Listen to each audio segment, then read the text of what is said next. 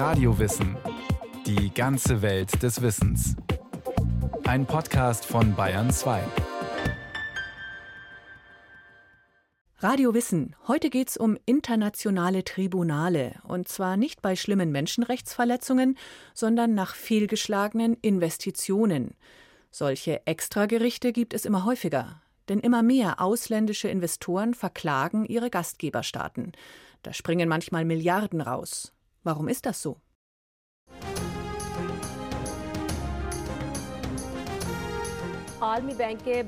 Islamabad, Pakistan, 14. Juli 2019. Der Nachrichtensprecherin des lokalen Fernsehsenders Geo News stehen Tränen in den Augen, als sie über das Urteil eines in Washington ansässigen Schiedsgerichts berichtet. Aus verständlichen Gründen, meint die Wirtschaftsprofessorin Kyla Tienhara. Sie lehrt an der kanadischen Queen's University. Pakistan hatte vom Internationalen Währungsfonds gerade ein Darlehen in Höhe von 6 Milliarden US-Dollar erhalten. Kurz darauf verurteilte ein Schiedsgericht das Land dazu, knapp 6 Milliarden Dollar an ein australisches Bergbauunternehmen zu zahlen. Der Grund? Die Regierung hatte dem Unternehmen eine vertraglich vereinbarte Lizenz zum Gold- und Kupferabbau verweigert. Die Firma hatte nicht einmal mit dem Bergbau begonnen. Sie hatte vielleicht ein paar hundert Millionen Dollar in Exploration investiert, als das Verhältnis zur lokalen Regierung sich drastisch verschlechterte. Trotzdem wurde dem Unternehmen ein Anspruch auf entgangenen künftigen Gewinn zuerkannt. Die Schiedsrichter befragten dazu Experten und kamen auf diese gewaltige Summe, die Pakistan sehr stark belasten dürfte. Die Schiedsrichter, von denen Kyla Tienhara spricht, sind Mitarbeiter von sogenannten Investor-Staat-Schiedsgerichten. In der Öffentlichkeit fast unbekannt, versetzen sie doch so manche Regierung in Angststarre. Pakistan zum Beispiel muss jetzt den Gegenwert von fast 13 Prozent seines aktuellen Jahresbudgets an das australische Bergbauunternehmen zahlen. Diese ganz speziellen Tribunale sind verankert in fast 3000 zwischenstaatlichen Investitionsschutzabkommen als Instanz, die ausländische Investoren vor staatlicher Willkür schützen soll. Fühlen sich solche Investoren unfair behandelt, können sie und nur sie auf der Basis der Abkommen den Gastgeberstaat verklagen, bei für jeden Einzelfall neu ernannten Schiedsgerichten aus hochbezahlten Fachjuristen. Die Tribunale tagen oft geheim, ihre Urteile sind unanfechtbar und sie sind weltweit vollstreckbar. Investor-Staat-Streitbeilegung Kurz ISDS nennen das die Experten. Über 1000 ISDS-Verfahren mit einem Streitwert von 700 Milliarden Dollar haben Investoren bis heute angestrengt. Rund 100 Milliarden Dollar mussten die Steuerzahler oft armer Länder bezahlen. Zumeist an multinationale Unternehmen.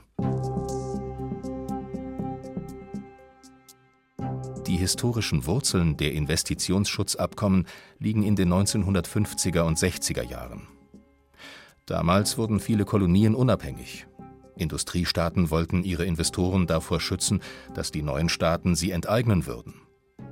Tatsächlich wurden bis heute in Dutzenden Ländern ausländische Unternehmen enteignet, oft ohne Entschädigung, berichtet der Jurist Professor Bruno Simmer.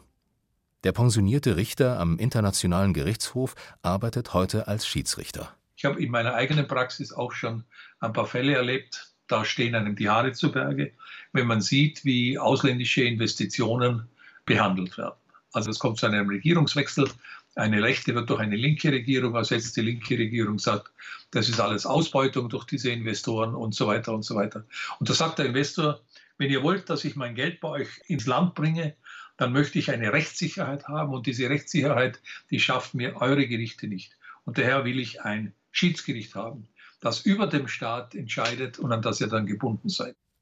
Die seit den 1960er Jahren abgeschlossenen Investitionsschutzabkommen verbieten ganz allgemein die Enteignung und Diskriminierung ausländischer Investoren. Und die Verträge eröffnen mit dem Instrument der Schiedsgerichte ausländischen Investoren einen exklusiven Rechtsweg – dieser Rechtsweg stehe einheimischen Investoren oder Privatpersonen nicht zur Verfügung, erklärt der Jurist Professor Markus Krajewski. Er lehrt öffentliches Recht an der Universität Erlangen-Nürnberg. Also wenn Sie sich jetzt beschweren, dass die Bundesrepublik Deutschland Sie enteignet hat und Sie sich auf Ihr Eigentumsrecht aus der Europäischen Menschenrechtskonvention berufen, dann müssen Sie erst den Rechtsweg zu den Gerichten. Und nur wenn Sie dann im Prinzip kein Recht bekommen haben, dann können Sie sich, nachdem Sie auch beim Bundesverfassungsgericht waren, vielleicht an den Europäischen Gerichtshof für Menschenrechte wenden. Wenn Sie dagegen ein ausländischer Investor sind, können Sie sofort sagen, das interessiert mich alles nicht, ich will eben ein solches Schiedsgericht. Die Schiedsgerichte operieren unter dem Dach verschiedener Institutionen weltweit. Die bei weitem wichtigste ist das Internationale Zentrum zur Beilegung von Investitionsstreitigkeiten, kurz ICSID in Washington. Das ICSID gehört zur Weltbank und spricht selbst kein Recht. Es stellt lediglich Verfahrensregeln, Verhandlungsräume und einen Verwaltungsapparat für Schiedstribunale bereit. Diese kommen ad hoc zustande. Der klagende Investor bestimmt eine Person als Richter oder Richterin, der beklagte Staat eine zweite. Auf die dritte einigt man sich oder sie wird nach den Verfahrensregeln bestimmt. Anschließend beginnt ein Prozess, der jahrelang dauern kann. Schriftsätze werden ausgetauscht und Telefonkonferenzen geführt. Bei Verhandlungen treffen Armeen von Anwälten und Experten aufeinander. Schließlich ergehe wie ein Fallbeil das Urteil, erklärt Professor Simmer. Das Besondere bei Exit ist jetzt, dass wenn ein Schiedsspruch erlassen wird, dieser Schiedsspruch überhaupt nicht mehr angefochten werden kann vor einem nationalen Gericht.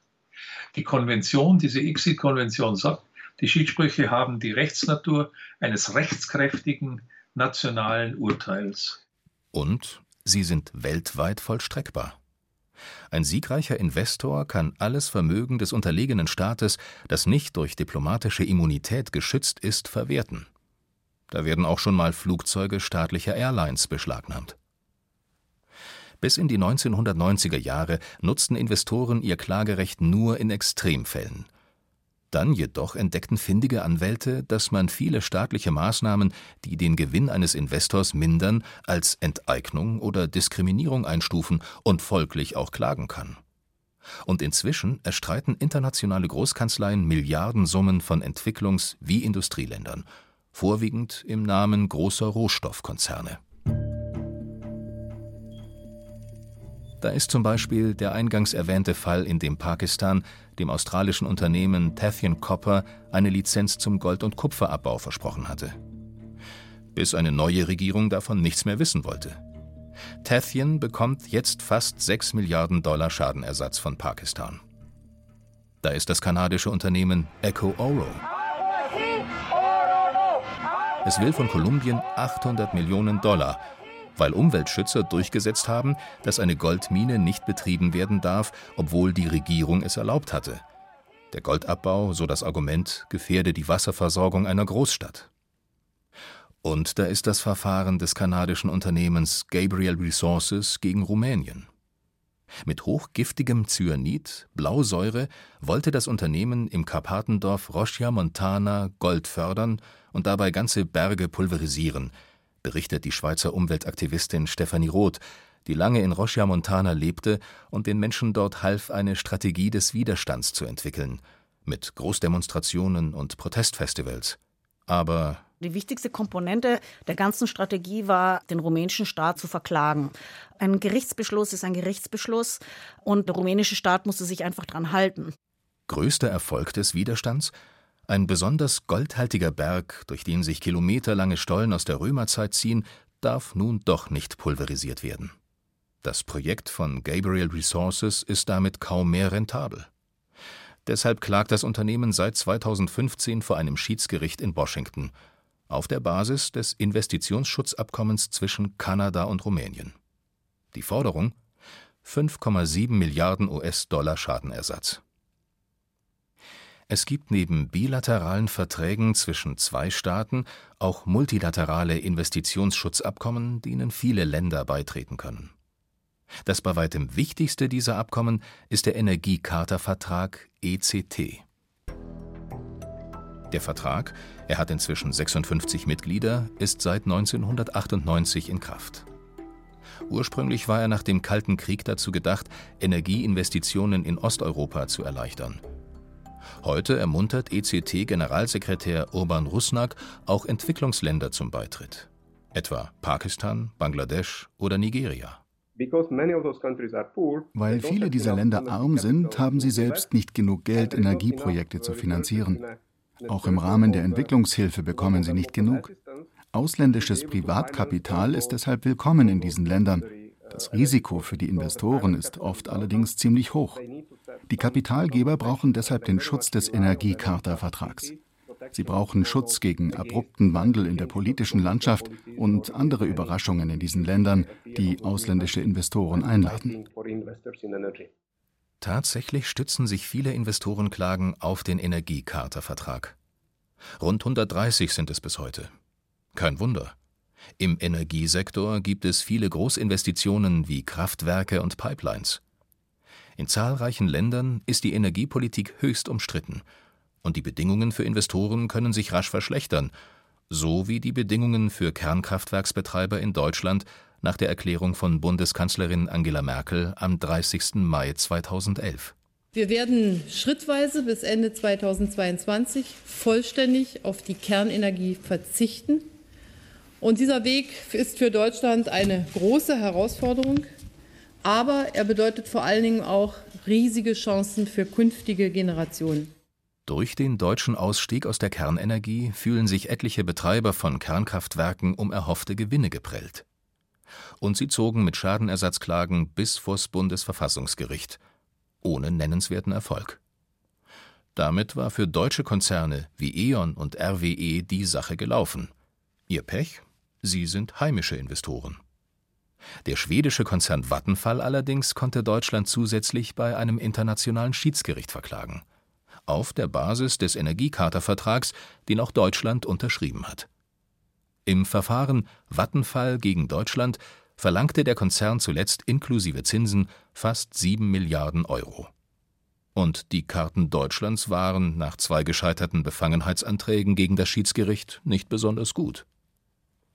Wohl deshalb habe die deutsche Regierung schließlich nachgegeben, meint Pia Eberhard, Sprecherin der Brüsseler Organisation Corporate Europe Observatory. Im März 2021 hat sich die Bundesregierung nach fast neun Jahren Verfahren mit Vattenfall geeinigt und als Teil dieser Einigung bekommt Vattenfall 1,4 Milliarden Euro Entschädigung für den deutschen Atomausstieg. Im Gegenzug hat sich Vattenfall bereit erklärt, dass es alle weiteren rechtlichen Schritte gegen die Bundesregierung einstellt. Also eben auch die mittlerweile sieben Milliarden Euro schwere Klage vor dem Schiedsgericht in Washington. Derweil klagen auf der Basis des Energiecharta-Vertrags natürlich auch deutsche Energieunternehmen gegen andere Länder. Anfang Februar 2021 hat der deutsche Kohlekonzern RWE die Niederlande verklagt auf 1,4 Milliarden Euro an Schadenersatz wegen des niederländischen Kohleausstiegs. Die Niederlande haben Ende 2019 beschlossen, dass im Jahr 2030 Schluss sein muss in den Niederlanden mit der Verbrennung von Kohle für Strom. RWE hat Kohlekraftwerke in den Niederlanden und möchte jetzt eben entschädigt werden für die Gewinneinbußen, die der Kohleausstieg für den Konzern ab 2030 bedeuten wird. Internationale Investor-Staatsschiedsgerichte hätten die Macht, staatliche Maßnahmen zum Schutz der Umwelt und gegen den Klimawandel zu verzögern oder sogar zu verhindern, klagen Kritiker. Es sei denn, betroffene Staaten zahlen auf Vertragstreue pochenden Unternehmen Milliarden an Schadenersatz. Bemerkenswerterweise haben aber die meisten Klagen im Rahmen des Energiecharta-Vertrags in den letzten Jahren Unternehmen eingereicht, die in erneuerbare Energie investieren. In allein 50 Fällen wurde deshalb Spanien verklagt. Das Land hatte Anfang des Jahrtausends mit satten Subventionen Solarinvestoren angelockt, dann aber ab 2009 die Subventionen drastisch zurückgefahren. Das reduzierte die Gewinne der Investoren, die seitdem wegen Bruch des Vertrauensschutzes klagen. Die bislang sehr unterschiedlichen Urteile der Schiedsgerichte in dieser Sache, mal für, mal gegen Spanien, werfen ein problematisches Licht auf die Tribunale, erklärt der selbst als Schiedsrichter tätige Bruno Simmer. Das sind ganze Packungen von Verfahren, die aber jeweils von verschiedenen Schiedsgerichten durchgeführt werden und die zu verschiedenen Ergebnissen kommen. Was bei Außenstehenden natürlich Fragen aufwirft. Den Gottes Namen kannst es geben. mehr oder weniger dieselben Facts, dieselben Rechtsgrundlagen. Und wieso können die Gerichte so unterschiedlich entscheiden? Hauptverantwortlich für die Vielfalt der Urteile in einer Sache sei ein grundlegender Missstand im Schiedsgerichtswesen, sagt Simmer Interessenskonflikte. Viele seiner Schiedsrichterkollegen arbeiteten parallel als Anwälte in anderen Verfahren. Derlei sei undenkbar im normalen Rechtswesen, meint auch Rechtsanwältin Nathalie Bernasconi vom Internationalen Institut für nachhaltige Entwicklung in Genf. Nathalie Bernasconi berichtet von bizarren Auswüchsen. Ich habe Fälle erlebt, in denen Anwälte ihre Argumente in einem Fall mit eigenen Urteilen als Schiedsrichter in anderen Fällen begründeten. Solche Juristen schaffen im Gewand des Schiedsrichters sogenanntes Fallrecht, das sie dann im Gewand des Anwalts zugunsten ihrer Mandanten einsetzen.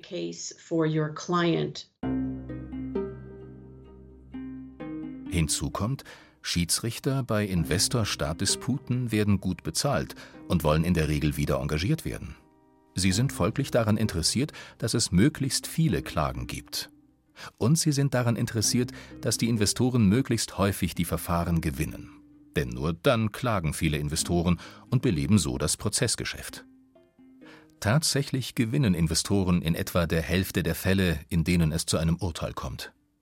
Ein weiteres Problem Schiedsrichter und Fachanwälte kontrollieren auch die wissenschaftliche Diskussion zum Investitionsrecht.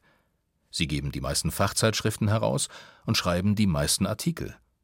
Kurz, viele derer, die Recht sprechen und gestalten in Investor-Staat-Verfahren, haben jede Menge Eigeninteressen, die ihre Tätigkeit beeinflussen können. Sie sind also verstrickt in Interessenskonflikte.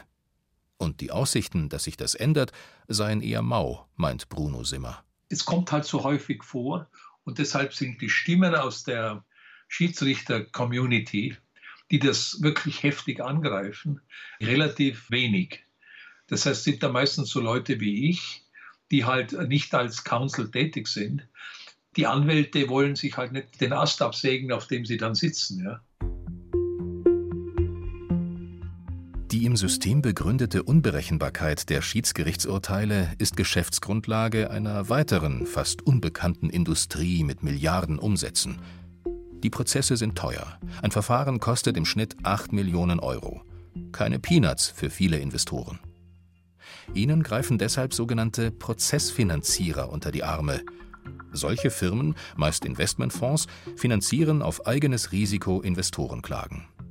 Verliert der Investor, bekommt der Prozessfinanzierer nichts. Gewinnt er aber, bekommt der Finanzierer zwischen 30 und 50 Prozent der erstrittenen Schadenersatzsumme. Ein hochspekulatives Geschäft also, bei dem allerdings auch die Finanzierer selten die Chance einer Klage einschätzen können. Daher kam ihnen die Situation in Spanien, wo gleich Dutzende Investoren von der Kürzung der Solarsubventionen betroffen waren, wie gerufen, erklärt Anwältin Nathalie Bernasconi. Sie können als Prozessfinanzierer ganz einfach mehrere Investoren motivieren, gegen dieselbe staatliche Maßnahme zu klagen. Über all diese Klagen entscheiden dann vielleicht zehn unterschiedliche Schiedsgerichtshöfe, die mit unterschiedlichen Schiedsrichtern besetzt sind. Und entsprechend führen die Verfahren, wie Sie am Beispiel Spanien sehen, zu ganz unterschiedlichen Ergebnissen.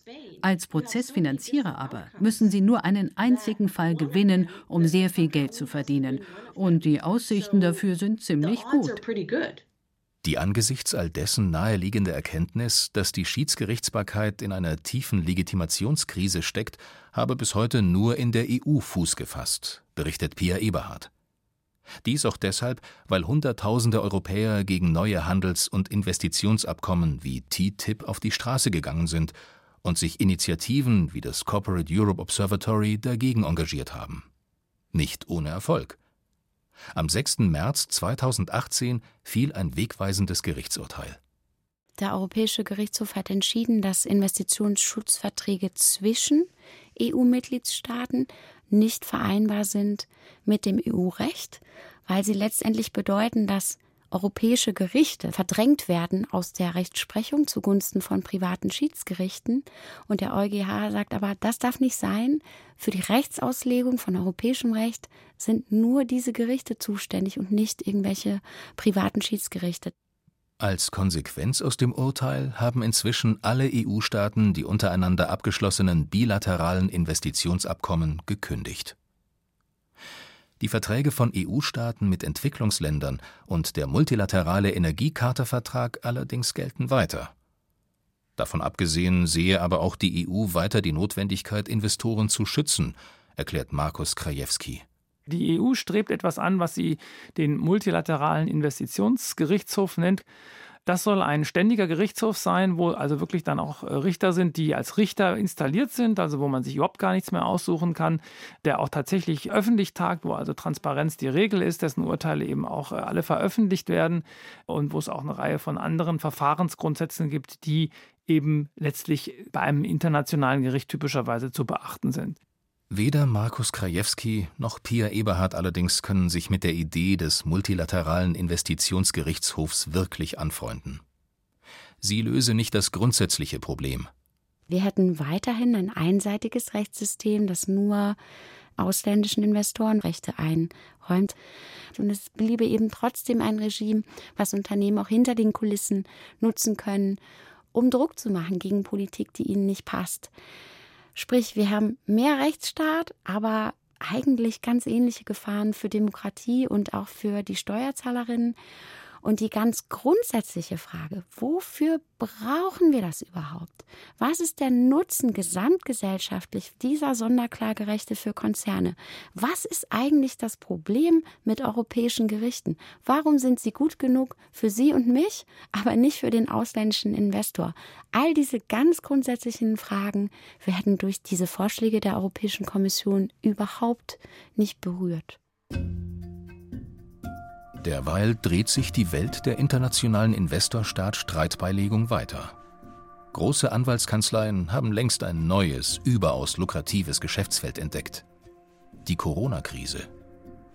Auf ihren Webseiten umwerben sie Unternehmen, die sich durch staatliche Maßnahmen gegen die Seuche geschädigt fühlen. Die Klagen werden kommen.